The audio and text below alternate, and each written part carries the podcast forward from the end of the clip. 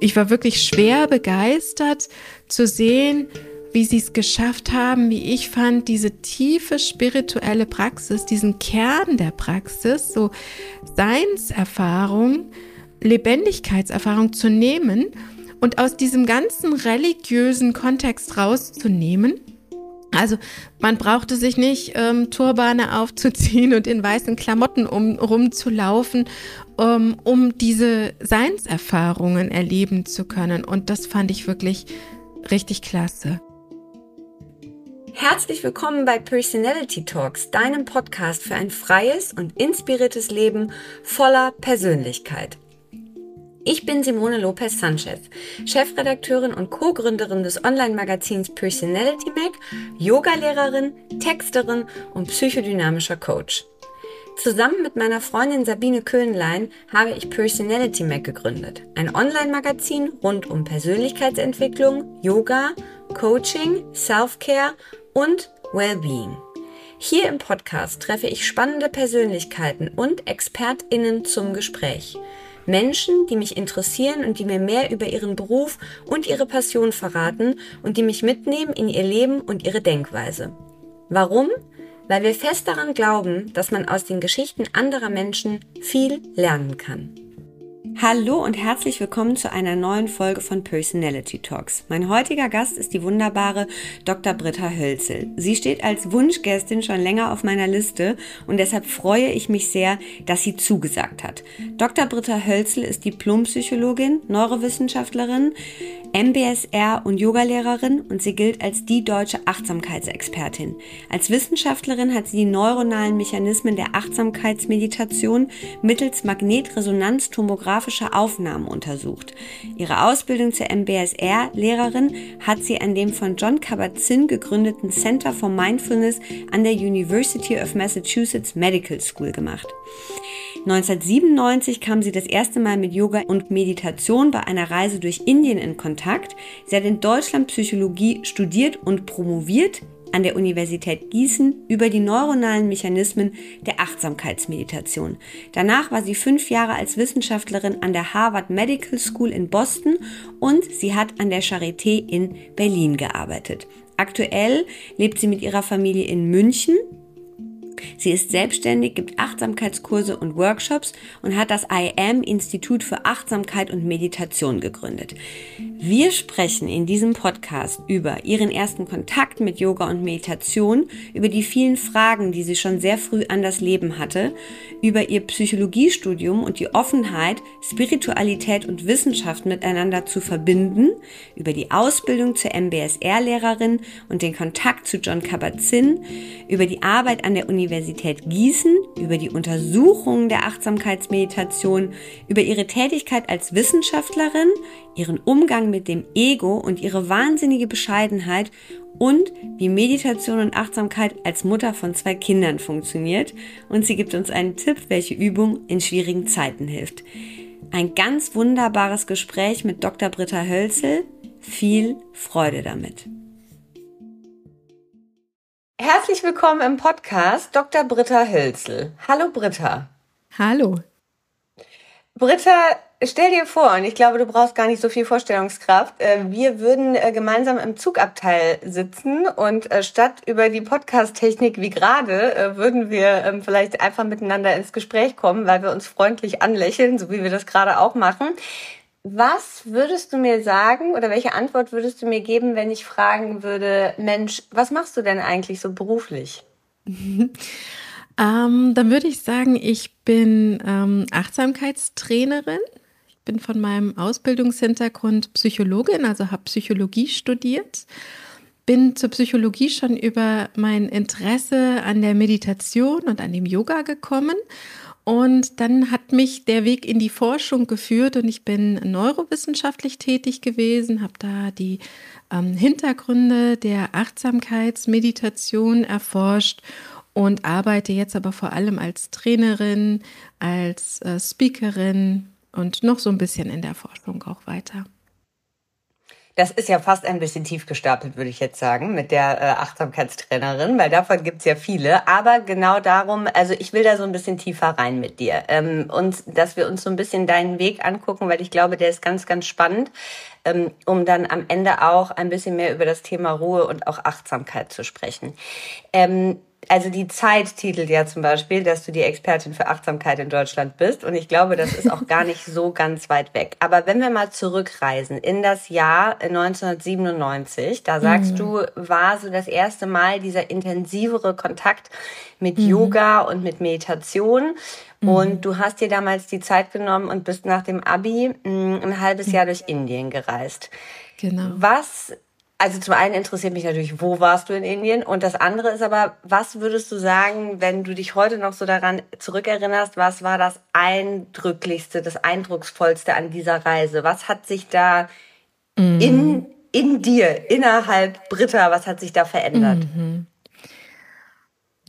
Ja, es hat sich total viel verändert. Ich bin das erste Mal in so einem ganz anderen kulturellen Kontext gewesen und ich glaube, das Eindrücklichste war, so dass ich gemerkt habe, wie relativ unser menschliches Erleben ist. So, ich habe mich gekannt als Britta in Deutschland beim Abi und so in meinem normalen, bis dahin normalen Leben und bin dann in diese völlig andere Kultur gekommen und habe so gemerkt, dass man die Welt auch mit ganz anderen Augen sehen kann und dass man aus einer anderen Kultur geschaut einfach auf andere Dinge achtet, andere Dinge tut und sich dadurch auch anders erlebt. Und irgendwie hat es für mich relativiert, wie feste mein Selbstkonzept so ist. Also es hat irgendwas an meinem Selbstkonzept verrüttelt, dass ich gesehen habe, ich bin einfach in meinem Erleben ganz viel geprägt dadurch, was so um mich rum los ist. Und das ist relativ, das ist mal so, mal so. Und das prägt aber ganz entscheidend mein Erleben von meiner Umwelt und aber auch meine Selbstwahrnehmung. Und das fand ich spannend. Das hat für mich so in Frage gestellt, wer bin ich eigentlich so, wenn ich so stark geprägt bin von meinem kulturellen Kontext? Mhm. Ist das wirklich ich? So, oder gibt es da nicht auch einen Kern dahinter?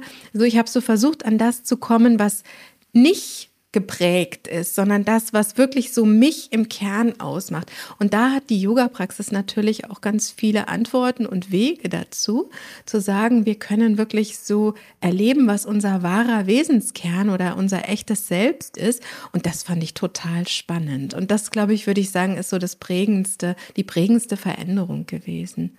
Und dann habe ich eben dadurch auch einfach entdeckt, dass Yoga und Meditation unheimlich wohltuende Wege sind, um diesen Fragen besser nachzugehen, diesen Fragen nach, wer sind wir als Mensch, wie funktioniert auch Menschsein eigentlich, so wie funktioniert dieser Geist, dieses Denken und das Fühlen? Ähm, und da so reinzuschauen, da gibt Yoga und Meditation ja ganz tolle Übungswege vor, wirklich wie so im eigenen inneren Labor zu forschen, um besser zu verstehen, wie Menschsein funktioniert. Und das hat mich total begeistert.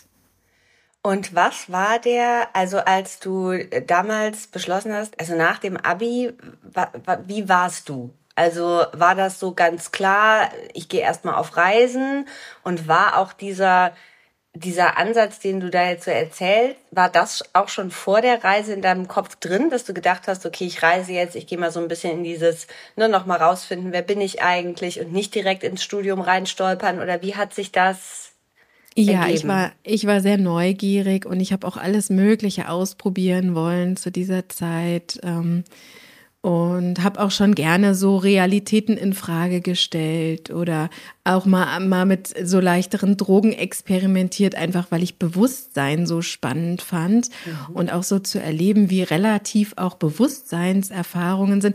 Das hat mich total interessiert und dann war das einfach sehr begeisternd, dass es da so gesunde, natürliche Wege gibt, auch mhm. mit dem Bewusstsein zu experimentieren ähm, durch Yoga und Meditation. Ja, und ich habe einfach immer schon gerne so in Frage gestellt, in welcher Realität möchte ich leben und ja, wie, wie möchte ich den besten Beitrag auch zu dieser Welt mhm. finden. Was glaubst du, woher das kommt, das in Frage stellen? Oh, das ist eine gute Frage. Weiß ich gar nicht so genau. Also ich glaube, das ist ja auch eine Alterssache. Das ist ja einfach typisch mhm. auch für dieses, für dieses Alter. So Pubertät, nach Pubertät, dass man sich viel so fragt, wie wollen wir uns unsere Realität gestalten? Und ich war einfach ähm, immer schon, habe gerne einfach so Sachen in Frage gestellt auch, ja. Aber interessant, sich auch mal zu überlegen, eigentlich, woher das kommt, finde ich. Mm, also ja. so, so ein bisschen auf den Grund zu gehen. Ne? Also oftmals, ja. man, äh, bei manchen Kindern hat man das ja schon, dass die sehr viele Dinge so in Frage stellen. Und es mm. gibt ja mhm. Menschen, die tun das gar nicht. Also mich interessiert immer sehr die Frage, ja. warum stellen manche stimmt. Menschen alles in Frage? Also ich bin auch so jemand. Und warum gibt es Menschen, für die ist das gar nicht so, gar nicht so ein Thema, gar nicht so im Mindset drin?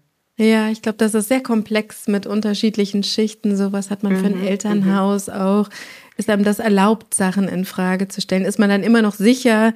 Ähm, mhm. Und ja, einfach auch, was das Umfeld ja. einem so bietet. Ne? Mhm. Mhm. Bist du vom Elternhaus her, würdest du sagen, was jetzt spirituelle Praxis, also Achtsamkeit, Meditation, Yoga, war das da ein Thema? Und war es sehr so ähm, gefühlt normal, dass du mit 18 ein halbes Jahr nach Indien gehst? Oder hast du da eher so die Dinge so ein bisschen auf den Kopf gestellt und man saß zu Hause und hat mit den Finger get Fingern getrommelt, bis du endlich wieder ja. zurück warst? ja, ich glaube, meine Eltern fanden es nicht so lustig, dass ich nach Indien mhm. gegangen bin in der Zeit. Also das war natürlich schon auch für meine Eltern sehr aufregend und sehr mhm. ähm, ja, zum Teil glaube ich auch einfach ein bisschen schwierig. Mhm. Ähm, aber insgesamt, ja, ich habe schon so diesen Hintergrund. Ähm, und ich habe auch tatsächlich diesen, diesen zweigeteilten Hintergrund. Also meine Mutter war so sehr spirituell interessiert, hat sich auch für Meditation und Yoga interessiert. Mhm. Und mein Vater ist ähm, Mediziner und so sehr wissenschaftlich orientiert. Und er hat mhm. die Wissenschaft und die harten Fakten gezählt. Und ich hatte mhm. schon immer so dieses Bedürfnis, beiden Teilen zu zeigen, Mensch, da gibt es Brücken und man kann auch spirituelle Fragestellungen mit wissenschaftlichen Methoden untersuchen mhm. ähm, und es schließt sich nicht gegenseitig aus, weil ich hatte immer so das Gefühl, ich lebe in so zwei Parallelwelten, die sich so nicht gut begegnen. Ja. Ähm, und das hat sich auch weiter, das hat sich weitergeführt auch. Ich habe dann im Yoga-Ashram auch das Gefühl gehabt, die waren wenig offen für die wissenschaftlichen Befunde. Und auf der mhm. anderen Seite noch extremer habe ich in der Uni festgestellt, die waren gar nicht offen für spirituelle Praxis, ja. Yoga, Meditation, damals die Profs, auf die ich da getroffen war, mhm. bin. Ähm, und das hat so dieses Bedürfnis auch in mir verstärkt, da Brücken zu knüpfen und zu schauen, wie können wir eine spirituelle Praxis, eine Yoga, eine Meditationspraxis auch mit wissenschaftlichen Methoden untersuchen, denn das geht natürlich in, mit Grenzen, mhm. so, aber das ist ein Weg und der kann ganz spannend sein. Und ich finde, es ist ein Weg, mit dem sich beides bereichern lässt.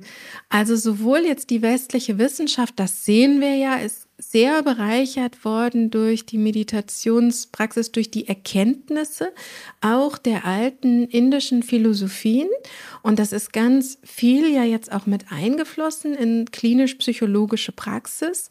Und auf der anderen Seite habe ich persönlich auch immer wieder das Gefühl, so dass die wissenschaftlichen Erkenntnisse, die neurowissenschaftlichen Erkenntnisse auch meine spirituelle Praxis bereichern mhm. können, weil es einfach noch mal ein facettenreicheres Bild gibt von mhm. dem Gesamten. Mhm.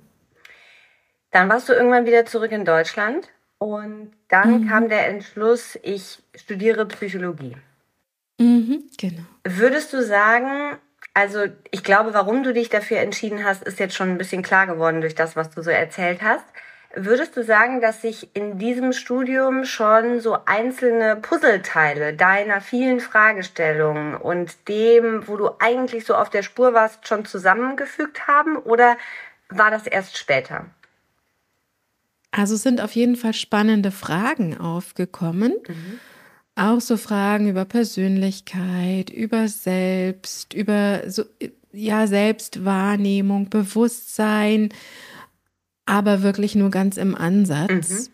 Und meistens ist das Gefühl geblieben, dass wir so wenig wissen und dass ich eigentlich es nochmal auf einer anderen Ebene auch erfahren und erkennen und verstehen möchte. Mhm. Ähm, und ich habe ich war wirklich sehr ähm, überrascht und auch irgendwie enttäuscht zu sehen, dass die alten Philosophien gar nicht aufgetaucht sind. Mhm. Ich meine, da haben sich vor Tausenden von Jahren die Menschen einfach genau die gleichen Fragen gestellt, die wir uns heute in der Psychologie mhm. stellen. Wie funktioniert Verhalten? Wie entsteht so das menschliche Erleben? Und wie können wir es gut und gesund gestalten? Und da gibt es Wege. Und, und dann so zu tun, als müssten wir jetzt von vorne anfangen und alles neu ähm, nochmal ans. Das ist natürlich immer gut, frisch drauf zu blicken, aber so die alten Erkenntnisse gar nicht mit einzubeziehen, das fand ich echt schade. Und das war damals aber in meinem Studium tatsächlich so. Ich glaube, da hat sich viel dran geändert in der Zwischenzeit. Zum, ist ja auch schon lange her.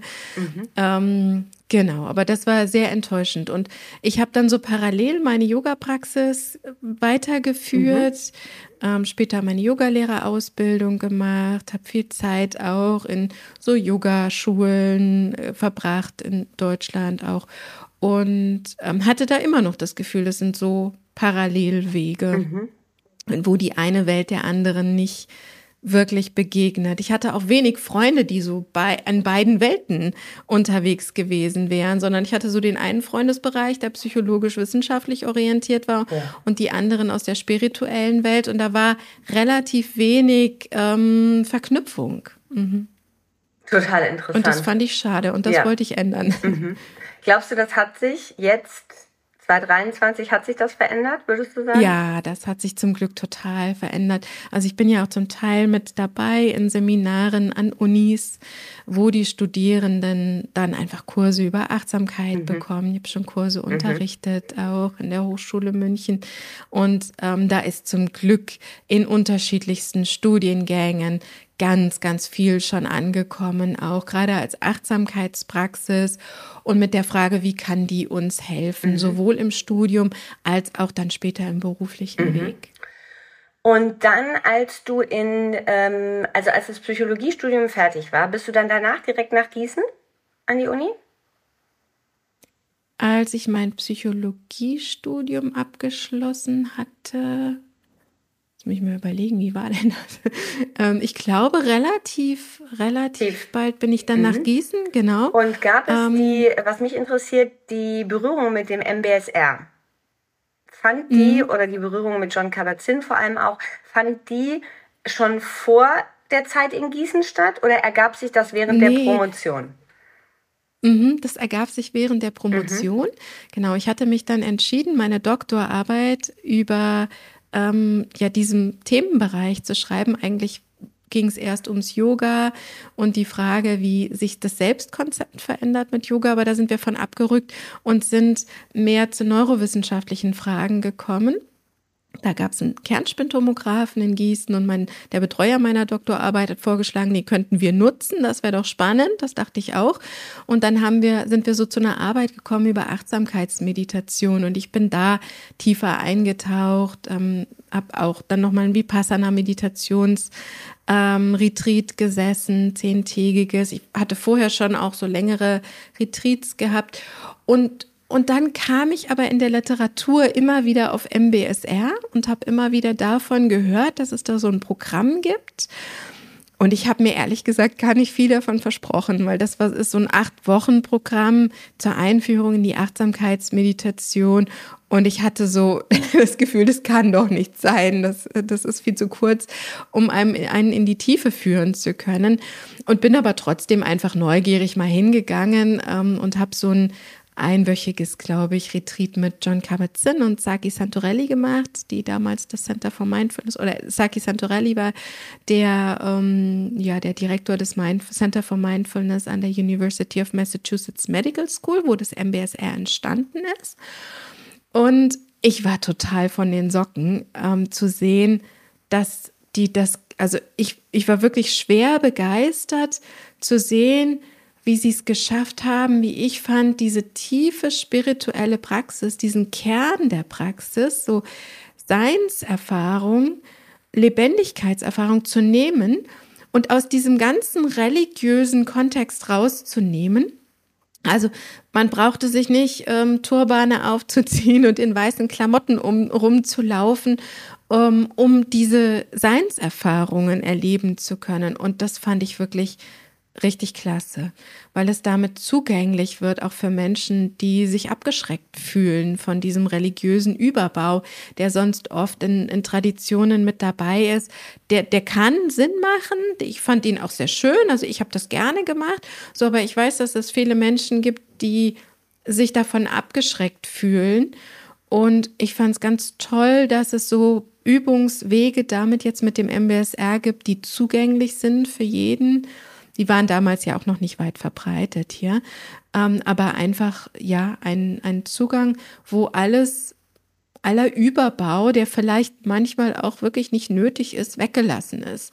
Aller Jargon, alle so Terminologie, die erstmal irritiert weggelassen ist und das so übersetzt ist in unser Alltagsleben und auch ganz konkrete praktische Übungen dabei beinhaltet waren, wie die Achtsamkeitspraxis und wie so Erfahrung von Sein, von Bewusstheit im Alltag erfahrbar werden kann. Und das fand ich toll, weil ich bis dahin gedacht habe, ich müsste eigentlich ins Kloster gehen oder mich irgendwo in der Höhle zurückziehen, so wie die, die Sadhus in Indien eben einfach machen, dass man sich wirklich rausnehmen muss als, aus dem Alltagskontext, um der spirituellen Praxis nachgehen zu können. Und dann zu sehen, nein, da gibt's wirklich auch ganz konkrete Methoden, um das so zu kultivieren und, und lebbar zu machen im Alltag. Das fand ich super. Ja, das ist toll. Äh, und für, äh, für die, glaube ich, wo der Kopf sagt, ich kann mich nicht auf diese spirituelle, religiöse einlassen, aber auch für die, finde ich, die sich darauf einlassen können und da vielleicht Jahre später einfach ein, zwei oder drei Kinder haben, mitten im Alltag sitzen und eben auch da nicht ja. mehr sagen können, ich binde mir jetzt einen Turban um, ich gehe mal kurz für vier Wochen ins Kloster, sondern ja. das irgendwie schaffen müssen, dass ja auch oder nicht schaffen müssen, schaffen wollen, ne, in den ja, Alltag zu integrieren. Ja. Diese, genau. ähm, wir müssen noch mal über die äh, die Promotion sprechen. Die also die neuronalen Mechanismen der Achtsamkeitsmeditation. Mhm. Was hast du rausgefunden? In Kürze. Ich weiß, ist natürlich schwierig, weil eine Promotion ist lang, lange dran gearbeitet, lange Arbeit. Aber was passiert im Kopf, wenn wir meditieren? Wenn du das jemandem mhm. erklären müsstest, der sich jetzt vorher noch nicht viel damit beschäftigt hat, so einfach runtergebrochen wie möglich. Okay. Also erstmal, es ist komplex. Das heißt, man schaut sich dann immer nur so eine kleine Teilfragestellung an. Und wir haben uns angeschaut, welche Hirnregionen aktiv sind, wenn erfahrene Meditierende eine Achtsamkeitsmeditation machen. Und wir haben eine Gruppe erfahrenen Meditierenden untersucht und im Kernspintomographen angeschaut, wie die Hirnaktivierungen sind und die mit einer, ja, du willst, äh, wie definiert Zwischenfrage. Ihr, hm, wie mhm. definiert ihr erfahrene Meditierende? Also das mhm. heißt, die haben eine Praxis über wie viele Jahre und tägliche Praxis mhm. oder wie war da die Definition? Mm, genau, die hatten wirklich eine sehr intensive Praxis, haben täglich zwei Stunden meditiert in dieser ersten Studie, die wir da gemacht haben und haben das auch schon über Jahre gemacht mhm. und mehrere lange Retreats gesessen mhm. auch. Mhm. Also die waren wirklich erfahren. Und wir haben sie verglichen mit einer Gruppe von Menschen, die gar keine Meditationspraxis haben, um zu gucken, welche Hirnregionen sind dann anders aktiv bei einer Atemachtsamkeitsmeditation und haben da gefunden, dass die erfahrenen Meditierenden stärkere Aktivierung haben in Regionen im Gehirn, die wichtig sind für die Aufmerksamkeitsregulation. Da gibt es zum Beispiel eine Region, die heißt Anteriorer Singulärer Cortex oder ACC. Und den brauchen wir, um Störreize ausblenden zu können. Und da haben wir gefunden, der ist stärker aktiv bei den Leuten, die das also wirklich viel geübt haben. Inzwischen gibt eine Reihe von Studien, die das auch bestätigen, dass das so eine Region ist, die immer wieder auftaucht. Also wir sehen, das kann man so unterm Strich sagen, wir sehen Veränderungen in Hirnregionen, die mit Aufmerksamkeitsregulation zu tun haben. Der ACC ist übrigens interessanterweise auch eine Region, da sieht man, dass die auch mit Multitasking zu tun hat. Wenn Menschen nämlich ganz, ganz viel Multitasking betreiben, dann haben die da ein bisschen weniger graue Substanz. Das heißt, man könnte das so interpretieren, dass man sagt, wenn ich jetzt dauernd zerstreut bin und von einer Aufgabe zur anderen hopse, also eben nicht fokussiert und konzentriert bin, dann man kennt jetzt die Richtung dieser Zusammenhänge nicht, aber dann verkümmert vielleicht eher, wenn man es jetzt mal so platt ausdrückt, diese Hirnregion fast ein bisschen, während wenn ich mich übe, mich da drin zu konzentrieren, dann wird die gestärkt. Und da sehen wir auch, dass die strukturell ähm, auch Stärkungen aufweist. Also da wird der Kortex ein bisschen dicker. Ähm, hat Tanja Singer jetzt auch gerade in einer großen Studie zeigen können, wenn Menschen über eine längere Zeit ähm, meditieren. Also es gibt inzwischen da auch vorher-nachher Untersuchungen, die zeigen, dass sich was verändert. In meiner Doktorarbeit haben wir wirklich erstmal nur so einen Gruppenvergleich gemacht und der ist natürlich sehr begrenzt in der Aussagefähigkeit. Es kann ja auch sein, dass die Gruppen sich vorher schon unterschieden haben. Ja. Ich finde jetzt auch ohne, äh, ohne Neurowissenschaftlerin zu sein oder äh, Medizinerin, äh, klingt das total logisch. Dieses, ja. dass man, wenn man zu viel Multitasking und kaum konzentriert und kaum fokussiert, no. dass ja. sich dieser Bereich also ich finde schon an mir. Also es ist für mich schon belegt. Ne? Man kann schon spüren einfach. Haken dahinter. Nee, aber ja. Ähm, und das ist es tatsächlich auch oft, dass wir neurowissenschaftlich dann einfach Sachen auch nochmal finden, die man aber natürlich auch schon selber an sich spüren kann. Und das ist natürlich auch an sich das wirklich das Entscheidende. Ja. Jetzt habe ich mich gerade gefragt, ähm, der, dieser Unterschied ist ja sehr groß. Also einerseits die, ich habe, also zuerst frage ich mich, diese Menschen, die jetzt täglich zwei Stunden meditieren, plus mehrere Retreats gesessen haben, die, ist das der, also der, weißt du das, ist der Großteil dessen dieser Gruppe, sind das Menschen, die in klösterlichen Einrichtungen leben oder ist das aus dem Leben gegriffen, ist das, ist das aus dem ja. Leben, also ist es aus dem aktiven Leben gegriffen? Mhm, genau, wir hatten jetzt da wirklich so eine Gruppe von Menschen, die sonst berufstätig sind, im aktiven Leben schon okay. normal, also so ähm, tätig sind und keine Mönche oder so. Da gibt es ja auch Studien mit mhm. tibetischen. Mönchen, aber das hatten wir nicht, sondern wir hatten wirklich Menschen, die so im normalen Alltagsleben auch unterwegs und mhm. aktiv sind ist diese Zeitdauer, weil zwei Stunden, also das ist ja schon sehr, sehr viel. Ist das auch so deine Zeitdauer der täglichen mm -mm. Praxis? Nein, ist Nein. es nicht. Das würde ich wirklich ganz ehrlich nicht hinkriegen. Im Moment gerade auch mit Beruf und zwei noch relativ kleinen Kindern ähm, ist mir das nicht möglich. Ich habe so eine halbstündige Praxis. Mhm. Ähm, das ist so das, was ich mache. Wir empfehlen im MBSR-Kurs ja auch, das ist so eine ja, Dreiviertelstunde, halbe Dreiviertelstunde. Ich finde es ganz, ganz wichtig, es muss machbar bleiben. Mhm. So. Und genau, da muss man einfach gucken und den Weg für sich finden. Und das ist die wir damals untersucht haben, einfach eine Tradition nach Guenka, so heißt mhm. der Lehrer da, mhm. Vipassana-Meditation, wo das die Empfehlung ist. Und mhm. wir haben eben diejenigen dann eingeladen für die Studie, die auch wirklich viel Praxis haben. Okay, lass uns zurückkommen. Dann hast du promoviert, diese Arbeit geschrieben. Da stelle ich mir vor, haben sich einige Puzzleteile ineinander gefügt. Als dieses große, also ich stelle mir das groß vor, dieses große, äh, diese große Aufgabe der Promotion dann durch war. Was ist im Außen passiert? Also gab es sehr, sehr viele Menschen, die auf diese Arbeit aufmerksam geworden sind und gesagt haben, Frau Britta-Hölzel, da müssen wir jetzt ja irgendwie mal weitermachen. Und was ist bei dir passiert an diesem Punkt? Also diese beiden Stränge, weil diese Entwicklung, die du gemacht hast, ist ja zum einen unwahrscheinlich spannend bezogen auf das Außen, also ne, wie sich der Weg weiterentwickelt hat, was sich gesellschaftlich verändert hat, was du eben gesagt hast. Aber du hast dich ja selbst, und das finde ich bei dir so spannend, die ganze Zeit ja auch so stelle ich mir das vor, mitgenommen, selbst beobachtet, viel mehr als vielleicht jemand, der in, ich sage jetzt mal, Mathe und Physik promoviert hat, weil es ja eben auch dieses Thema ist. Mhm. Ja, und das ist immer schwierig in Worte zu fassen, weil es natürlich sehr komplex ist. Also im Außen, das ist, die Arbeit ist so auch wahrgenommen worden. Mhm. Da gab es schon auch so die ersten Medienberichte darüber. Mhm. Ähm, die ja Beiträge, ich weiß gar nicht, Radio, Fernsehen, so die einfach berichtet haben über die Ergebnisse. Das ist damals schon auf viel Interesse gestoßen. Mhm. Ich glaube, ich bin 2004 fertig geworden. Nee, Quatsch. Ich habe angefangen 2004 mit der Doktorarbeit und bin 2008 damit fertig geworden. Und das war so eine Zeit, da hat man wirklich gemerkt, das Interesse beginnt, aber es ist noch kein breites Interesse mhm. gewesen. Auch so in der Medienlandschaft waren das Ausnahmen, mhm. wenn über solche Themen berichtet wurde.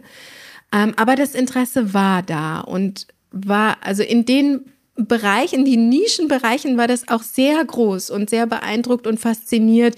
Und so die Leute wollten ganz viel davon hören. Ähm, ja, genau, 2008 bis 10, so ist es dann, würde ich sagen, wirklich auch richtig losgegangen. Da hat der Spiegel mal einen mhm. ganz großen Beitrag gebracht, auch. Ähm, und die New York Times, die eigentlich angefangen hatte. Und da hatte ich so das Gefühl, dass das, das sind so Funken gewesen, die dann auch so weiter sich getragen haben. Mhm. Ähm, die Medienlandschaft hat sich mehr dafür interessiert und in den Kliniken und so ist das sowieso parallel ja die ganze Zeit auch mehr und mehr geworden, so mhm. Schritt für Schritt. Erst in den USA und dann langsam auch in Deutschland, dass das mehr mhm. und mehr angekommen ist. Ähm, und persönlich, ja, persönlich war mir irgendwie klar, ich möchte an dem Thema dranbleiben. Es sind ja, in der Doktorarbeit zwar schon so ein paar Puzzleteile zusammengekommen, aber eigentlich auch ganz viele Fragen wieder aufgekommen, wie das ist in der Wissenschaft. Dann endet man so Studien eigentlich mit mehr Fragen, als man sie am Anfang hatte. Und ähm, die große Frage, die sich so gestellt hatte damals, waren, das waren Vergleichsstudien. Ne? Das war eine bestehende Gruppe von Meditierenden verglichen mit Nicht-Meditierenden. Und da hat sich natürlich schon gefragt, war jetzt dieser Unterschied, den wir da sehen, wirklich durch die Praxis bedingt? Weil es kann ja auch sein, dass jemand, der sich dazu entscheidet, zwei Stunden am Tag zu meditieren, dass der irgendwie andere Voraussetzungen mitbringt, schon auch im Gehirn, als jemand, der das nicht tut. Mhm. Das ist sehr naheliegend eigentlich, mhm. dass es vielleicht sowas wie einen Selbstselektionseffekt gibt. Und deswegen war so die große Frage, können wir das nicht im Längsschnitt auch untersuchen? Können wir nicht vorher, nachher Studien machen? Ähm, und da über die Zeit gucken, ob sich in ein und derselben Person auch im Gehirn was verändert, wenn sie Meditation ja. lernt. Mhm. Genau. Und das, ähm, und dann habe ich auf einer Konferenz ähm, eine Forscherin aus, ähm, aus Boston von der Harvard University kennengelernt, Sarah Lazar ähm, die ganz ähnlich gearbeitet hat wie wir in Gießen. Also ich war damals mit Ulrich Ott in Gießen für die Doktorarbeit und die Studien von ihr waren recht ähnlich. Wir hatten uns auch orientiert an ihren Befunden damals schon und äh, zu ihr bin ich dann hingegangen zu einem Postdoc auch nach der Doktorarbeit, ähm, weil sie auch gesagt hat, sie möchte gerne im Längsschnitt das untersuchen. Sie hatte schon Studien auch auf die also angesetzt ähm, im Längsschnitt zu gucken, vorher, nachher in ein und derselben Person, was tut sich. Und ähm, parallel habe ich John Kabat-Zinn kennengelernt, der auch ähm, mit ihr gearbeitet hat, mit Sarah Lazar gearbeitet hat und der mich eben auch nochmal ermutigt hat, so diesen Weg zu gehen, zu ihr zu gehen ähm, und gesagt hat, ja, ihr könnt hier am Center for Mindfulness bei uns die Versuchspersonen ähm, untersuchen. Das war so ihre Idee, das zu machen, dort zu messen ähm, die Leute, die dort durch einen MBSR-Kurs gegangen sind und dann vorher und nachher in den Kernspintomographen liegen, um dann zu gucken, was verändert sich über die Zeit. Und das haben wir gemacht, genau. Dann bin ich 2008 nach äh, Boston gegangen. Und bist fünf Jahre geblieben. Genau, mhm, ja. Das war einfach so toll da, dass ich verlängert habe. Wie waren diese fünf Jahre? Also kann man sich das ähm, vorstellen, was du jetzt ja gerade beschrieben hast. Also zum einen diese Forschungstätigkeit, ähm, die du mit der Professorin gemeinsam gemacht hast, dann aber wiederum auch am Center for Mind. Wie kann man sich das vorstellen? Beschreib mal irgendwie so einen, so einen klassischen Tag. Mhm. Also ich hatte da tatsächlich die tolle Möglichkeit, so diese beiden parallelen Stränge zu leben und das fand ich klasse. Und zwar, äh, ich meine, das ist Harvard University. Wir hatten da, waren in einem Institut, das so ein Kollaborationsprojekt von äh, Harvard und MIT ist, dem Massachusetts Institute of Technology.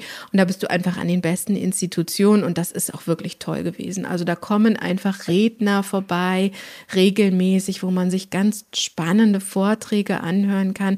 Man ist, was die Methodik angeht, einfach dort. Man sitzt mit den Leuten im gleichen Flur, die diese Programme entwickelt und erfunden haben. Und das war schon wirklich ein ganz tolles Arbeitsumfeld, wo es natürlich auch viel leichter ist, dann wirksam zu werden.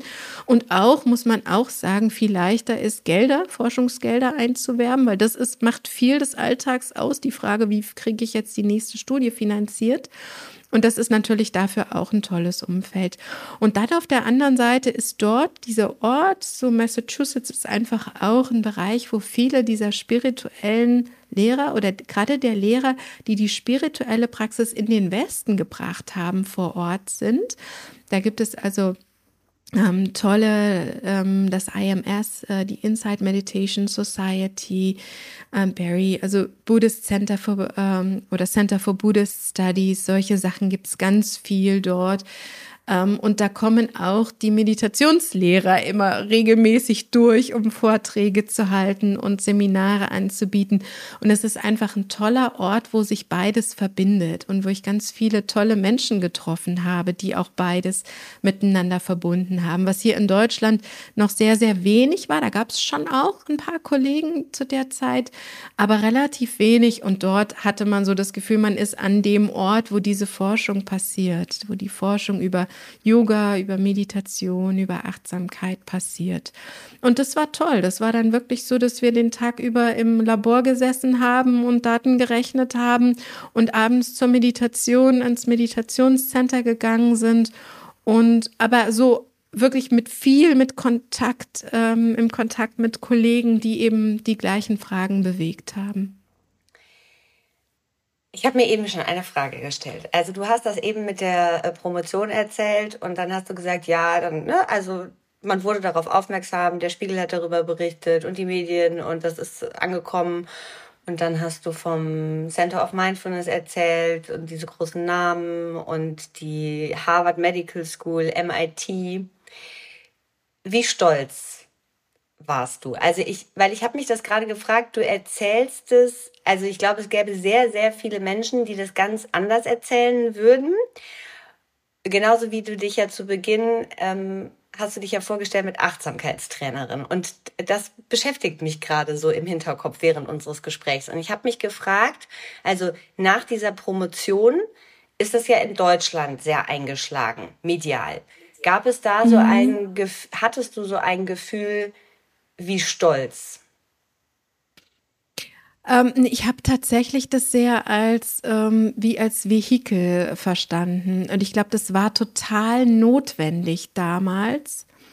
So also habe ich das erlebt. Es war echt notwendig, diese Institutionen im Hintergrund zu haben, weil dadurch mehr Gehör ähm, entstanden ist. Und ich glaube, das war schon bei John Kabat-Zinn so. Der kam ja vom MIT ähm, und hat so den Weg geöffnet, die die Achtsamkeitspraxis breiter in die Welt zu bringen. Und ich glaube, ihm hat es geholfen, große Namen und große Institutionen im Hintergrund zu haben, weil es wird anders mhm. hingehört.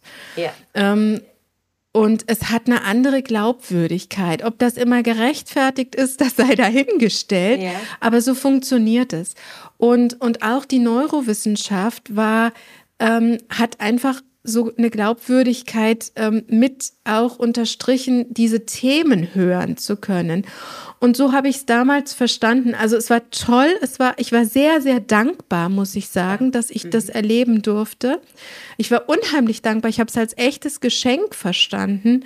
Mhm. Ähm, weil es, es war auch, es hat sich, es hat mich so gefunden. Also ich hatte das nie angestrebt, nach Harvard zu gehen, um mhm. Gottes Willen. Das war, wir, war mir gar nicht in Gedanken gekommen. Das hat sich einfach tatsächlich so ergeben aus diesem Interesse am Thema heraus. Mhm. Und ich war dann aber unheimlich dankbar, dass ich da auch so einfach auf einem fruchtbaren Boden gelandet war. Mhm. Und so, so habe ich es verstanden. Also stolz wäre nicht das richtige Wort. Es mhm. war eher eine Dankbarkeit mhm. tatsächlich. Mhm.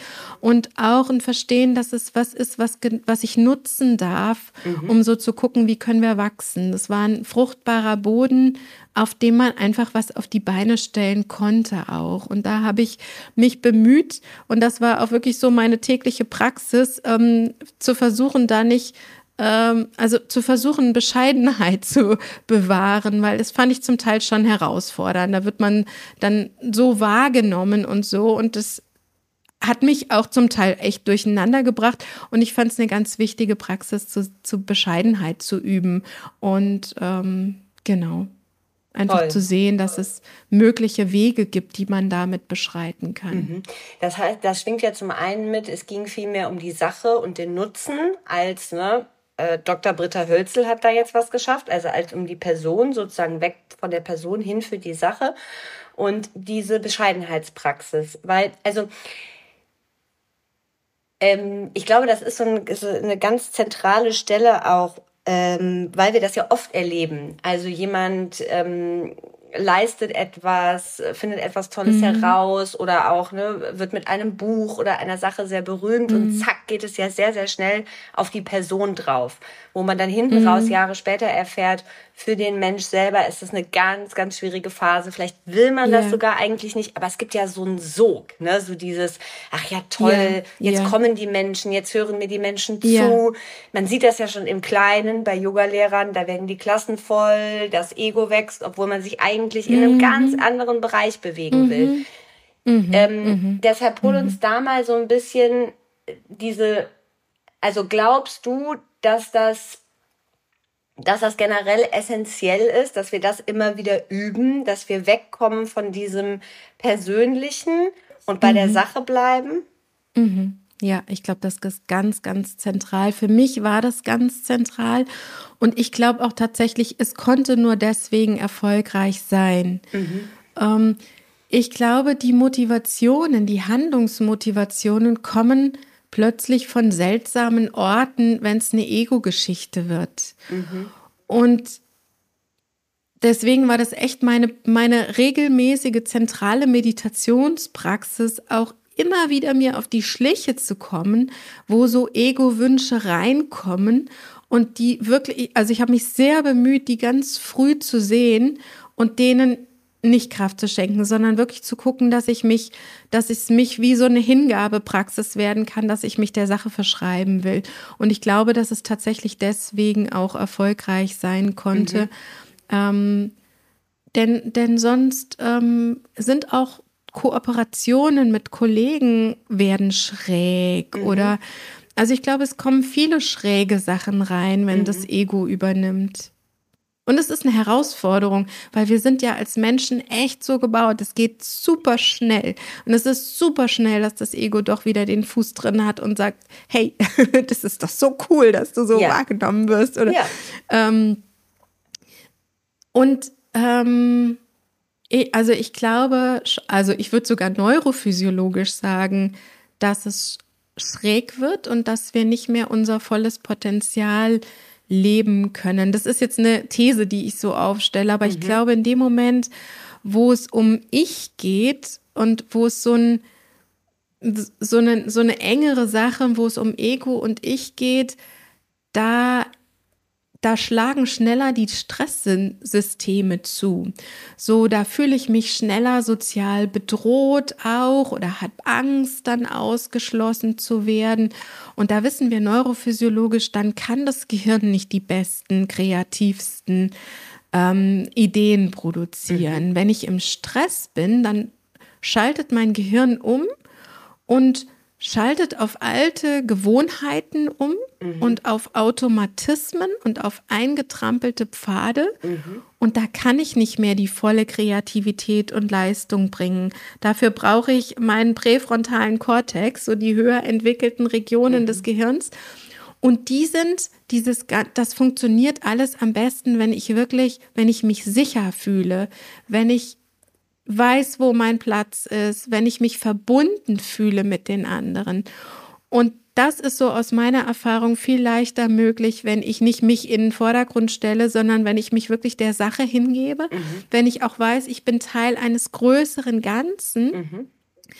ähm, und ich bin gehalten in dem, ich bin einfach ein Zahnrad in diesem gesamten System, dann bin ich auch neurophysiologisch in einem in einem Funktionieren von Verbundenheit, von so einem Caring-System. Das sind neurophysiologisch andere Regionen im Gehirn. Da gibt es wirklich unterschiedliche Netzwerke, die mhm. dann aktiv sind. Und diese, die eben aktiv sind, wenn ich mich gut gebunden fühle, wenn ich in so in einem, in einem guten Wollen, in einem liebevollen, fürsorglichen mhm. bin, die sind gesünder auf der einen Seite, die lassen mich aber auch sozial anders handeln.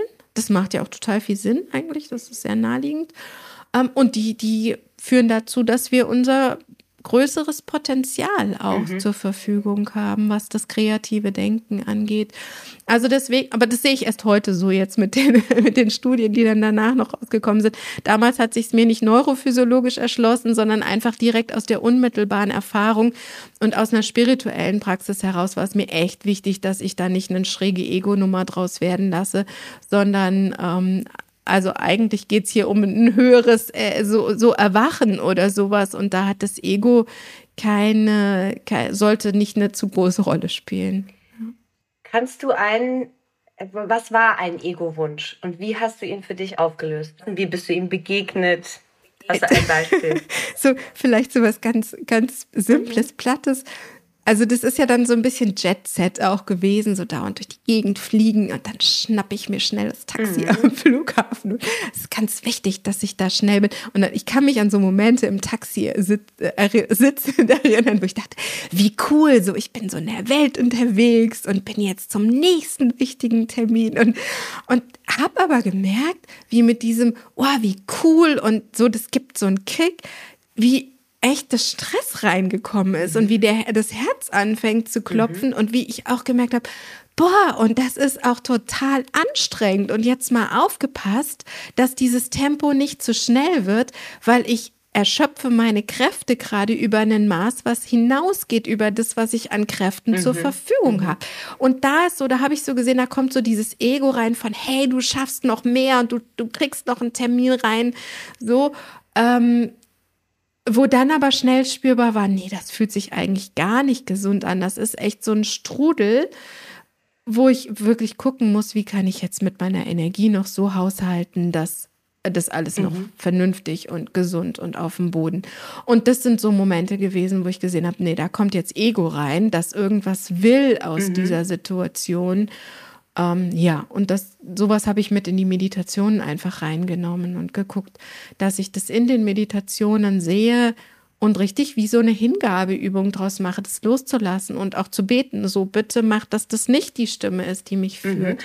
Also du hast immer für die, die das, du hast in der, du hast diese Gedanken oder diese, diese Gefühle, die du hattest, mit in die Sitzmeditation genommen. Das heißt, du hast mit diesem mhm. Gefühl gesessen für eine gewisse Zeit ja. lang und hast aber dann auch innerlich gesprochen im Sinne von, äh, bitte lass mich nicht in diesen Stressstrudel geraten, bitte lass mich ja. bescheiden bleiben, lass mich die große Sache ja. sehen. Kann man es sich so vorstellen? Ja.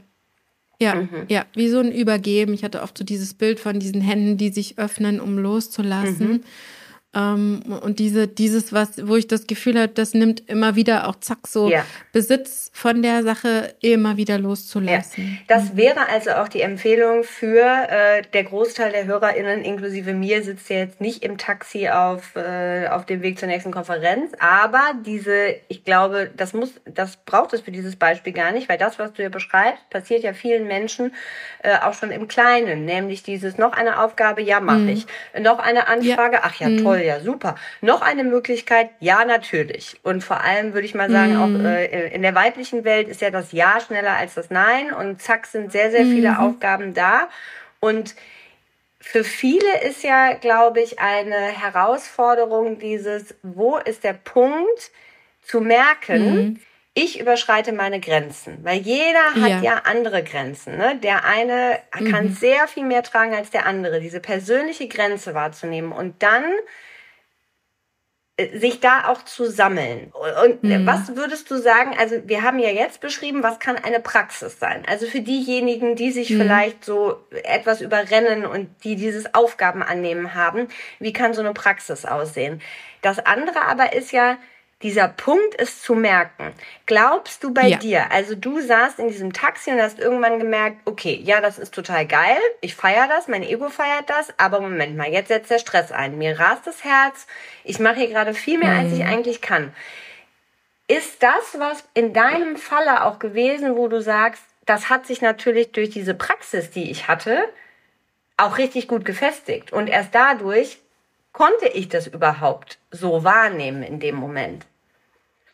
Ich glaube, dass die Achtsamkeitspraxis da super hilfreich mhm. ist. Also auch wirklich diese Regungen im Geist zu erkennen. Mhm. Und ich hatte damals eine gefestigtere Praxis, als ich es zum Beispiel heute mhm. habe, muss ich ehrlich mhm. zugeben. Und ich sehe schon, das macht einen Unterschied. Mhm. Also je nachdem, wie gefestigt die Praxis gerade ist, kann ich sowas schneller erkennen oder weniger ja. schnell. Um, und das ist auch das, was wir in den Studien sehen. Also Achtsamkeitspraxis zum einen es ist ja die Übungspraxis immer zu erkennen, was macht mein Geist, mhm. wie wertet der die Dinge, wie werden die auch zu, wo ist, wo setzt so ein Wollen, so ein Haben wollen ein? Mhm.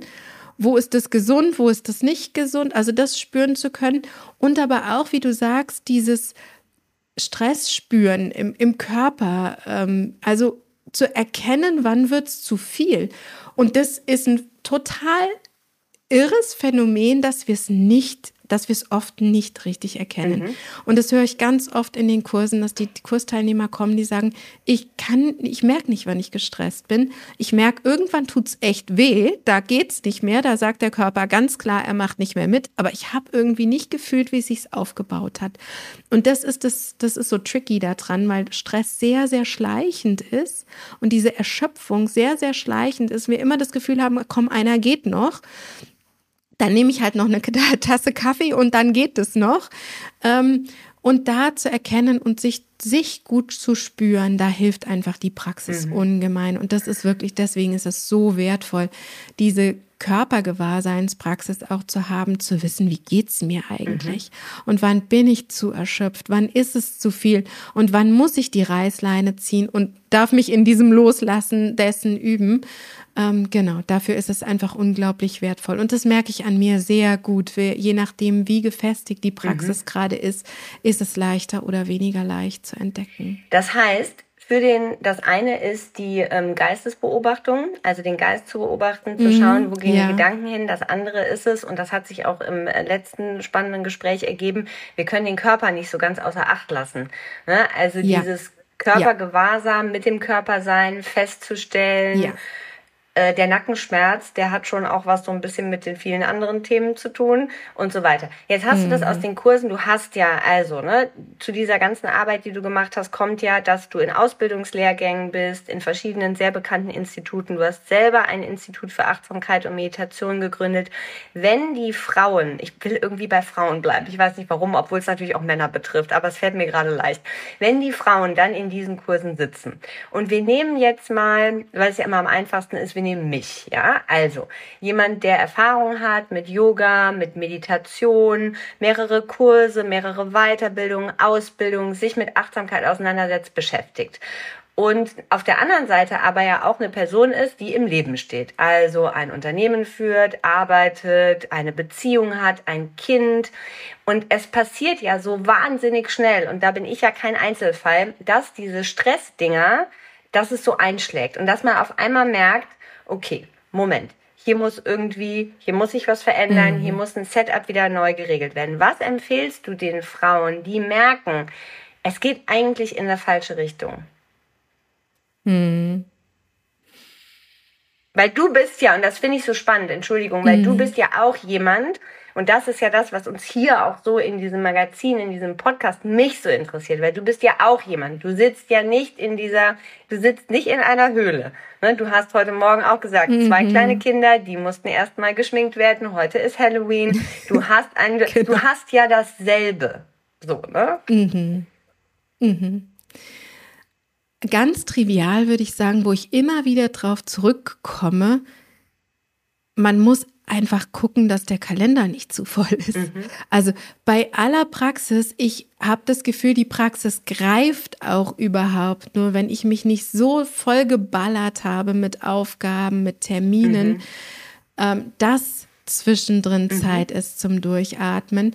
Und also so, sonst geben wir da eine Reihe von ja. Praxistipps, wie bringen wir die, das, aber ich glaube, das wissen wir alle, mhm. so, das mhm. haben wir alle schon gehört, durchatmen, mhm. Pausen mhm. machen, ähm, eine Übungspraxis, ja. sportlich sich zu betätigen, das, das wissen wir ja. alle. Ich finde immer wieder, ich komme immer wieder an den Punkt zurück, zu merken, es ist so entscheidend, dass ich mich terminlich nicht so dicht zuballere, mhm. dass gar nichts mehr geht.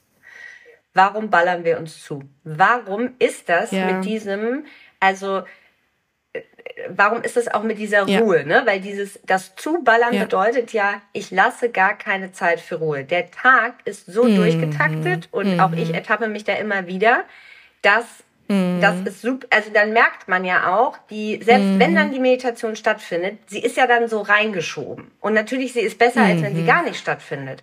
Aber mhm. warum ballern wir uns so zu? Was glaubst du? Warum fällt mhm. uns das mit dieser Ruhe, dieser integrierten Ruhe so schwer? Mhm. Ich glaube, es sind verschiedene Aspekte. Ich glaube, das eine ist, dass es dann irgendwann ab einem irgendwann einem Punkt auch wirklich schmerzhaft wird, sich zu spüren. Weil wenn ich mich dann wirklich mal hinwende, dann merke ich ja erstmal nur, wie müde und erschöpft und gestresst mhm. und angestrengt mhm. ich eigentlich bin. Und es tut erstmal wirklich weh, mhm. das zu spüren. Mhm. Und ich habe vielleicht eine ganze Menge schwierige Gefühle am Tag unterdrückt, die dann auftauchen. Mhm. Und wenn ich mir diese Ruhemomente nehme, dann kommt das erstmal mhm. hoch. Mhm. Und wenn es lange unterdrückt war, dann tut es einfach mhm. weh. Und ich glaube, das ist schon ein Vermeidungsverhalten, mhm. irgendwann uns auch wirklich spüren mhm. zu mhm. müssen, kann man vielleicht sagen. Und das andere ist, ich glaube, es gibt auch einen gewissen Kick. Ähm, das ist ja auch bekannt. Belohnungssystem ja. ähm, feuert ja. in Momenten, wenn so viel Neues auf uns los mhm. ist. Und dann ist da noch was Spannendes. Mhm. Und hier gibt es noch irgendwo ein Treffen mit einer Freundin, was total verlockend mhm. klingt. Und wir lassen uns auch von diesem Strudel des Haben-Wollens und das Belohnungssystem feuert und der Adrenalinkick, der dann daraus kommt, auch ein Stück mitnehmen ja. und mitreißen. Ja. Und das ist wichtig, das zu erkennen und sich zu üben, darauf zu verzichten und zu gucken, wie will ich leben? Will ich dauernd in diesem Strudel, in diesem ähm, haben wollenden Adrenalinkick-Strudel leben, wo eins nach dem anderen kommt? Oder will ich aus einer echten Verbundenheit und Ruhe heraus auch ähm, Räume spüren und ja, bewusst ja. werden können, das ist Lebendigkeit, so fühlt sich dieses eine wertvolle Leben mhm. hier wirklich an, was wir ja verpassen, mhm. wenn wir so in diesem Strudel sind. Zwei Fragen. Glaubst du, dass diejenigen, die bei sich feststellen, ähm, also die diese, egal ob spirituell, religiös motivierte Praxis oder ne, die wissenschaftlich fundierte Praxis oder beides gemeinsam, die praktizieren und die aber trotzdem immer wieder merken, ich baller mich immer wieder zu, ich fall da immer wieder rein, ich bin immer wieder im Machermodus, einmal ist Pause, dann fange ich wieder was Neues an. Glaubst du, dass für die diese ähm, ähm, diese Forschungsarbeit an der Basis, also der Gang zum Therapeuten, ein Weg ist, über sich selbst zu lernen, warum das so ist? Oder glaubst du, nee, die Frage nach dem Warum, die zieht die eigentlich immer nur noch tiefer rein?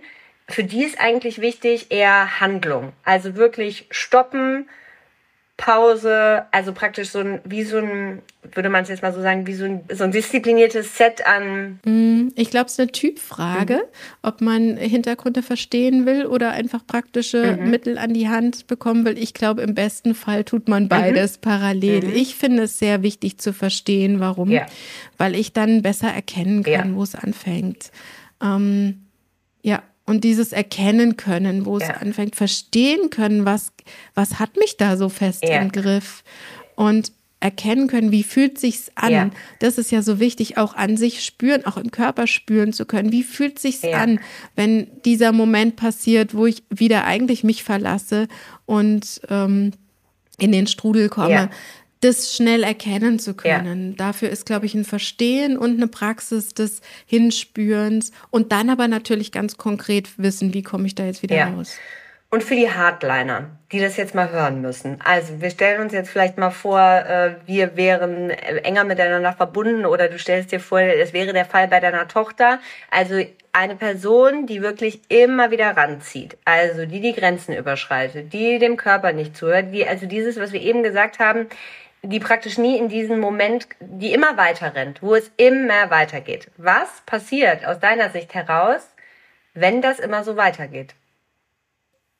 Es ist einfach total schlecht für die Gesundheit. Es führt letzten Endes ins Burnout. Es führt oft in äh, Angsterkrankungen oder Depressionen auch auf einer mentalen mhm. Ebene.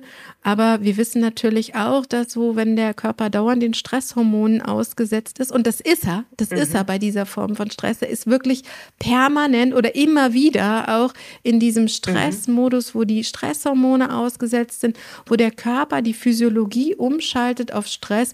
Und da wissen wir, da entstehen Krankheiten draus. Da stehen zum, entstehen zum Beispiel Herz-Kreislauf-Erkrankungen draus. Ähm, aber wir wissen auch im Gehirn hat das Folgen. Mhm. Also zum Beispiel, wenn man immer wieder Cortisol im Gehirn hat, dann gibt es auch Regionen im Gehirn, die da verkümmern mhm. oder die Schaden nehmen mhm. daran. Da sterben richtig Neuronen auch ab, die dazu führen, dass wir dann Gedächtnis- und Lernprozesse zum Beispiel nicht mehr so gut machen können oder auch einen Schaden nehmen tatsächlich an der Regulation. Also dass das schädliche Effekte auf allen Ebenen hat, das ist sehr mhm. gut belegt. Das wissen wir wirklich. Und irgendwann kommt der Punkt, da geht es nicht mehr. Mhm. Dann ist man wirklich in einem Burnout und ähm, ja, mhm. und darf dann von vorne, wirklich von vorne anfangen, umzudenken und sich wieder aufzurappeln. Was würdest du sagen, die Achtsamkeit in deinem Familienalltag? Weil du hast es ja eben schon angedeutet. Mhm. Also die Praxis war zu einem Zeitpunkt im Leben mal anders, mal intensiver, wie das bei allen Menschen mhm. ist. Wie hält sie im Familienalltag Einzug? Mhm. Ist meine größte Baustelle, muss ich echt Danke. sagen. Danke. Okay, das beruhigt uns. Dann können wir das Gespräch jetzt beenden. Alles ist geklärt. Ja, okay. Ja. ja, aber da wird's spannend. Da können wir und da dürfen wir uns gegenseitig inspirieren. Mhm. Und ich glaube, da müssen wir also als als Gesellschaft, als Frauen, als Mütter mhm. ähm, oder als Berufstätige oder was wir ja. auch immer sind, uns wirklich ähm, gegenseitig ja. inspirieren und unterstützen mhm. und gucken, wie können wir uns dabei helfen, weil es ist noch nicht gut gelöst. Mhm. Also ich muss ganz ehrlich zugeben, ich weiß nicht, das ist natürlich nicht eine Lösung für alle, aber ich habe tatsächlich gerade ein Jahr auf Teneriffa ähm, mir hier echt Auszeit genommen, weil ich gedacht habe, ich muss mal einen kurzen Cut reinbringen. Mhm. Es ist nicht mehr gesund gewesen. Mhm. Ich finde es unglaublich herausfordernd, ähm, die Achtsamkeitspraxis auch gerade dann in Streitsituationen zwischen den Kindern oder sowas aufrechtzuerhalten. Mhm. Und es liest sich immer schön in Lehrbüchern, ja. aber ich finde es unglaublich schwer umzusetzen. Meine Güte, ja. Okay. Wirklich. Ähm, also wir haben jetzt gesagt, wir machen mal einen Cut und, und wechseln mal die, das Umfeld mhm. und gucken noch mal neu ja. auch, wie kann man sich helfen. Und was ich hier merke, also das ist, wir sind noch nicht so lange hier auf Teneriffa, aber was ich schon merke, was wirklich einen Riesenunterschied macht, der Kalender ist hier nicht so voll und das macht es gleich viel einfacher. Ja.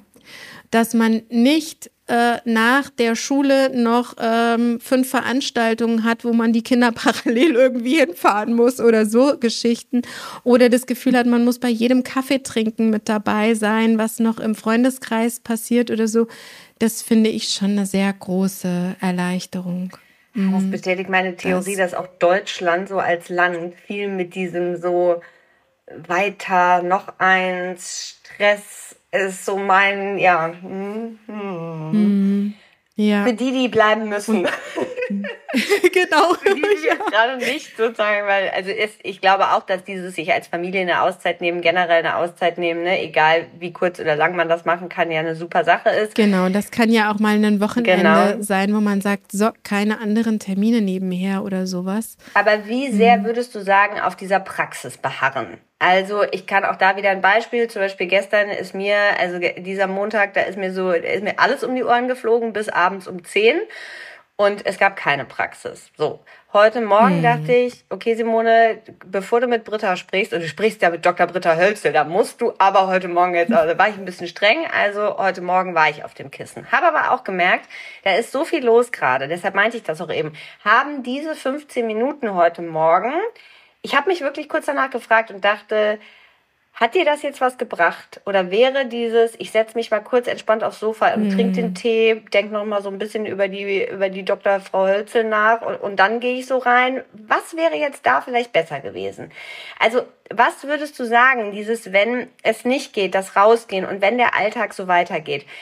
Hast du, also würdest du sagen, Frauen, seid diszipliniert, versucht euch jeden Tag hinzusetzen, weil hinten raus wird's dann viel besser weil das passt ja eigentlich nicht zur Achtsamkeit, wo ich mir die Hand aufs Herz lege und ja. sage, Simone, bleib liebevoll mit dir, versuch dich liebevoll durch diesen Tag zu steuern. Also das ist so oft mm. das, wo ich dann so hake in dieser praktischen Umsetzung. Mm. Finde ich eine total gute Frage und nicht einfach zu beantworten. Und ich pendel so ein bisschen hin und her, muss ich mhm. sagen, für mich persönlich, mhm. weil ich äh, merke auch, das wird total schnell zur Entschuldigung. Ne? Mhm. Ne? So dieses, ach nee, heute ist es zu viel und ich würde ja jetzt wahrscheinlich sowieso nur über die Arbeit nachdenken, ja. wenn ich meditiere, wird ganz, ganz schnell zur mhm. Entschuldigung und dann fällt es hinten runter. Mhm. Und das wäre echt schade, weil wenn man dranbleibt und sitzt, es findet sich dann schon. Und dann ist vielleicht mal heute so, aber es kommen auch wieder andere Zeiten. Und es wäre schade, es zu verlieren, weil zu schnell diese Entschuldigungen mhm. kommen. Also da muss man auch echt ehrlich mit sich sein. Auf der anderen Seite denke ich auch, ähm, es muss in den Alltag gut passen. Mhm. Und ich habe zum Beispiel zu Hause mir jetzt, ich habe gemerkt, ich sitze dann zwar zur Meditation, führt aber leider dazu, dass ich mich null bewege den ganzen Tag, weil ich sitze entweder vorm Computer oder in der Meditation, auch nicht so gesund. Und da zum Beispiel flexibel zu sein, ich, ich habe dann so mir Zeiten genommen, wo ich einfach eine Stunde spazieren gehe. Ja ja. nicht nebenher telefoniere oder irgendwie mich unterhalte, sondern wirklich bewusst und dann ist das meine Spaziergangsmeditation und ich habe am Ende das Gefühl, wow, das hat jetzt mal echt gut getan, weil mhm. ich habe mal endlich wieder ein bisschen Bewegung bekommen auch. Ja. ja. So, also zu gucken, dass auch, dass man, dass es ganzheitlich bleiben darf, finde ja. ich wichtig. Ja, das ist ein schöner Tipp, weil ich glaube auch oft dieses, also das ist was, was mir die letzten Wochen auch begegnet ist, äh, weil ich habe äh, dieses acht Wochen MBSR-Programm gemacht und habe für mich, ich ah, habe, genau, ich hatte vorher andere äh, Achtsamkeitsweiterbildungen gemacht mit anderen äh, mhm. Achtsamkeitslehrern, aber nie MBSR. Und das ist äh, letzte ah. Woche geendet und ähm, ich habe noch nicht ganz für mich beschlossen, weil ich habe für mich festgestellt, und das vielleicht mal zu sagen, dass es auch sehr eine Typsache einfach ist. Also ich bin weiterhin ein Mensch, mhm. der sehr stark über äh, die Person auch funktioniert, die das Ganze anleitet und rüberbringt. Mhm. Und habe jetzt ja so einen Vergleich. Also ich habe Programme gemacht bei einem Lehrer, der sozusagen ne, der Achtsamkeitsmeditation vermittelt, aber nicht das MBSR-Programm. Und jetzt bei jemandem, mhm. der MBSR vermittelt. Und ich finde mhm. dieses Programm richtig gut und es hat äh, definitiv mhm. auch was verändert. Es hat meine Praxis auf eine, wie ich finde, in einer sehr kurzen Zeit sehr viel intensiver mhm. werden lassen. Ja. Bin ja. aber immer noch von diesem anderen Lehrer sehr, sehr begeistert, weil der einfach mhm. sehr, sehr viel so seine eigene Art und Persönlichkeit auch mit reingebracht hat. Und habe aber gemerkt, mhm. diese acht Wochen haben super viel gemacht und gleichzeitig hatte ich genau diese Herausforderung, dass ich dachte, okay, ich sitze jetzt. Ich, sitz, ich bin so ein Sitzklumpen. Ich sitze morgens und dann sitze ich wieder tags und dann sitze ich abends auch nochmal und dann liege ich. Weil, und das ist noch eine Frage, die ich stellen muss, bevor wir die letzten drei Fragen haben. Bei mir hat sich die, die Yoga-Praxis dadurch verändert. Also äh, ich komme aus dem mhm, Anusara, mhm. habe dann sehr, sehr viel Vinyasa praktiziert, im Ausland sehr, sehr sogar Ashtanga Vinyasa und komme aus einer eher belebteren, aktiveren Praxis. Die, so könnte man ja sagen, auch irgendwann darauf ausgelegt ist, diese Asana noch, diese Asana noch, diese Verbrezelung mhm. noch, jetzt noch das Bein, das noch links, das noch oben rechts. Und ich muss auch sagen, ähm, ich bin vom Typ her auch jemand, also je nach Lebensphase, mich reizt das dann auch so, ne? Und das ist ja auch wieder was, mhm. wo, und da habe ich mich gefragt, diese, also zum einen diese Kombination hinzubekommen aus dem nur sitzen und sich bewegen und auch gehen. Deshalb finde ich das mit der Gehmeditation so toll auch. Oder dieses auch, ja. komme ich vielleicht mal nicht an Emotionen ran, äh, vielleicht ein trauriges Lied dazu anmachen, einfach mal durch die Natur gehen, so ein bisschen fließen lassen, danach zurückkommen, kann manchmal geiler sein, als nur zu sitzen. Auf die Praxis mhm. bezogen hat sich meine Yoga-Praxis verändert. Ich hatte auf einmal nicht mehr das Gefühl, muss jetzt noch das machen, ich muss jetzt noch das machen, sondern ich bin wirklich auf die Matte gegangen, um einfach nur, okay, ich will mich kurz bewegen, ich will so Sachen loswerden, ich will mich abschütteln, ich will es mir so ein bisschen gemütlich machen und dann mache ich noch das und das. Aber ansonsten habe ich jetzt hier, habe ich hier keine Aktien drin. Und dann habe ich natürlich hm, weitergedacht schön. und dachte, was bedeutet das denn bezogen auf eine Ashtanga-Praxis, die ja sehr, sehr viele Anhänger hat? Was hast du da für eine Meinung zu? Also auf eine Praxis, die ja sehr da passiert ja sehr viel. Die ist sehr aktiv, die ist sehr körperlich. Wie siehst du das? Wie kann sich das ergänzen? Ja, oder? wie kann sich das ergänzen? Oder würdest du sagen, geht das sogar, ich sag das jetzt mal, geht das sogar in eine vielleicht falsche Richtung? Ah, ja, ich glaube, das kann Yoga leicht auch, mhm. dass man, dass man die eigenen Grenzen überschreitet und es gibt ja, ja auch wirklich Verletzungen. Ja. Also mhm. kenne ich auch von mir, mhm. dass ich zum Teil in Stellungen so weit reingegangen bin, ja. früher, als ich eine sehr intensive Asana-Praxis hatte, dass am Ende dann wehtut und ähm, weil man nicht genug äh, geguckt hat, wo sind die Grenzen und wo tut's gut und mhm. wo tut's nicht mehr gut. Mhm. Ja. Und ich, da finde ich auch diese Bereicherung durch das MBSR und das Spüren ja. in der Yoga-Praxis, ja. das kann man wunderbar damit reinnehmen ja. und dann wirklich spüren, was tut gut, wie fühlt sich's genau an und auch genau nicht diesen mhm. nicht wieder in diesen Strudel auch einzutreten, dass es noch mehr mhm. und noch toller sein muss. Mhm. Was glaubst du? Wovon brauchen wir mehr? Wovon brauchen wir mehr? Wir brauchen mehr Pause. Mhm. Wir brauchen mehr Atem mhm. spüren. Spüren. Wovon haben wir zu viel? Oh, wir haben vom vielem zu viel. Ich glaube, es ist auf ganz, ganz vielen Ebenen ist es einfach zu viel. Ja, wir brauchen weniger. Ja. Wir dürfen ganz, ganz vieles weglassen. Mhm. Man kann gar nicht mehr sagen, was es auf genau ist, ne, weil es zu viel ist. Auf ja. allen Ebenen. Also ich glaube, es geht von Essen über ähm, Plastikspielzeug, über äh, Termine, über ähm, Inspiration, ja. zum Teil auch wirklich ja. Eindrücke, Infos. Es ist einfach auf allen Ebenen ein bisschen zu viel geworden. Mhm. mhm. Ein Buchtipp, Britta. Was würdest du, jetzt gibt es ja mittlerweile so wahnsinnig viele Bücher über Achtsamkeit. Und ich bin auch so eine Leseratte. Ich lese wahnsinnig viel. Ich liebe Lesen. Und merke aber auch, dass ich mich in Sachen Achtsamkeitsliteratur so langsam so ein bisschen überschlage, wenn man schon so zwei Bücher oder drei Bücher parallel liest. Was würdest du sagen in Bezug auf unser Gespräch heute? Hm, was war ein Buch, und du wirst sehr, sehr viel gelesen haben, aber was war ein Buch, wo du jetzt noch so mit verbinden kannst und sagen kannst, da, das hat mich wirklich inspiriert, da haben sich wirklich nochmal Sachen verändert? Jetzt muss ich überlegen, welches ich da nehme. Also es ist so, dass ich, so wenn man, wenn, wenn es jetzt so geht, einzutauchen in die Achtsamkeitspraxis, finde ich von John Kabat-Zinn mhm. den, den Klassiker total inspirierend. Gesund durch Meditation mhm. oder mhm. Full Catastrophe Living.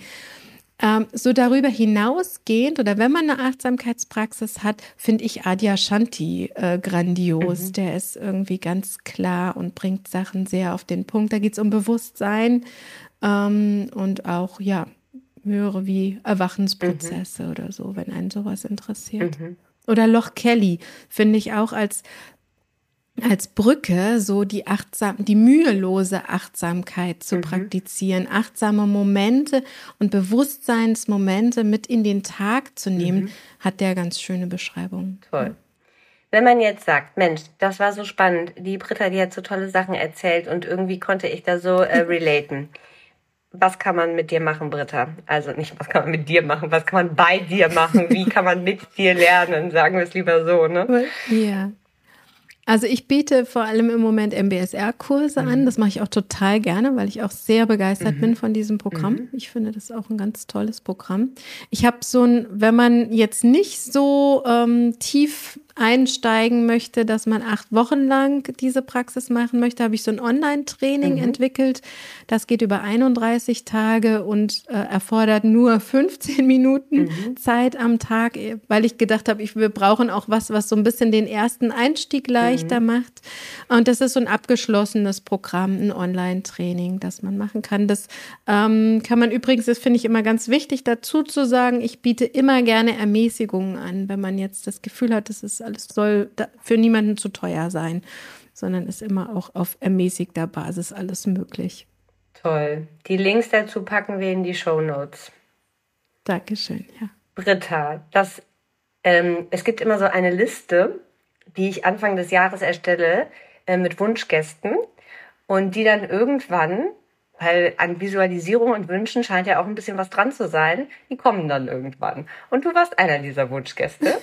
und äh, deshalb war mir das eine große Ehre, ähm, weil ich äh, dich schon länger im Auge hatte und weiß, was du da für eine tolle Arbeit gemacht hast. Und auch wenn wir über die Bescheidenheit gesprochen haben, die, äh, die ich für uns alle sehr, sehr wichtig finde, äh, möchte ich nochmal sagen, dass das für uns und für mich eine total große Ehre war, dass du da warst. Und es war ein ganz, ganz tolles Gespräch mit sehr, sehr vielen Einsichten. Ich danke dir. Und ich danke dir auch für die tollen Fragen und den schönen Austausch. Ja, hat viel Spaß gemacht.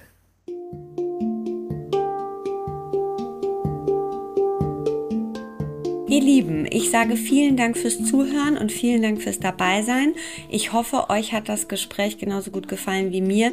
Ich bin sehr beseelt, ruhig und glücklich aus diesem Gespräch rausgegangen und habe noch wirklich lange über Brittas Bescheidenheit nachgedacht. Das hat mich sehr inspiriert. Und wenn ihr auch nach dem Gespräch gedacht habt, Mensch, das ist wirklich spannend äh, und besonders, was diese Frau erzählt und das wäre eine Person, von der ich gerne einmal die Achtsamkeitspraxis lernen würde, dann haben wir was für euch.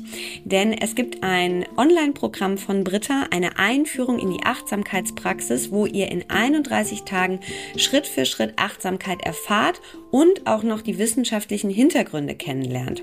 Da gibt es tägliche circa 15-minütige Einheiten, bestehend aus Videos und Audio angeleiteten Meditationen, die die Schritt für Schritt in die Achtsamkeitspraxis führen. Und neben diesen praktischen Anleitungen gibt es eben noch den Einblick in theoretische und wissenschaftliche Hintergründe. Das heißt, das Programm ist super für Einsteiger, aber auch für Praktizierende, die weitere Aspekte der Praxis kennenlernen möchten. Und für Muttis eignet sich das Ganze auch ganz ganz gut, weil die Einheiten so schön kurz sind und man sie überall dazwischen schieben kann. Und den Link dazu packen wir euch in die Show Notes, weil der ist ein bisschen komplizierter. Und das Gute ist, ihr bekommt nochmal einen Rabatt. Und zwar lautet der Rabatt Personality 20. Das schreibt ihr groß und in einem durch. Und ihr bekommt 20% Rabatt damit auf den normalen Verkaufspreis. Und damit wünschen wir euch ganz, ganz viel Spaß. Wenn ihr Fragen zu dieser Folge habt, schreibt uns gerne an redaktion at personalitymac.com. Und ansonsten freuen wir uns sehr, wenn ihr bei der nächsten Folge wieder mit dabei seid oder unser Personality Mac Abo abschließt. Den Code dazu findet ihr wie immer in den Show Notes. Da könnt ihr alle Artikel der aktuellen Ausgabe lesen und mit uns Yoga praktizieren. Bis dahin, alles Liebe, eure Simone.